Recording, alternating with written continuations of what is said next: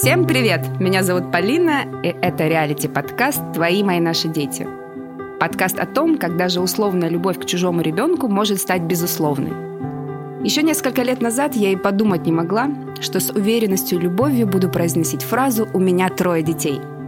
В первом браке появился сын Тимур, потом развод, новые отношения, в которых появилась наша дочь Алиса и пачерица Валентина, которая пришла однажды и сказала «Я буду жить здесь». Трое разновозрастных и разнополых детей с разными историями, разными мамами и папами, со своими страхами и, пожалуй, самым простым и понятным желанием быть в семье и быть счастливыми. Все они стали моими, и я поняла, что дальше жить, как раньше, не получится.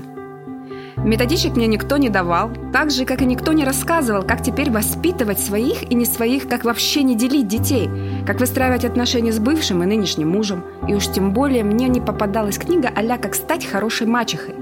Я столкнулась с тем, что информации нет, сценария «Как жить дальше» тоже нет, и именно в тот момент я поняла, что обязана делиться своим опытом, рассказывать про свои ошибки, проговаривать свои страхи.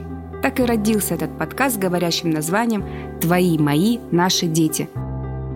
Он для тех, кто каждый день старается любить детей, но иногда не знает как. Он для тех, в чьей семье появился новый, но не родной ребенок, и вы в растерянности. Для тех, кто переживает развод и боится за своих детей. Он для тех, кто хочет, чтобы дети вспоминали счастливое детство.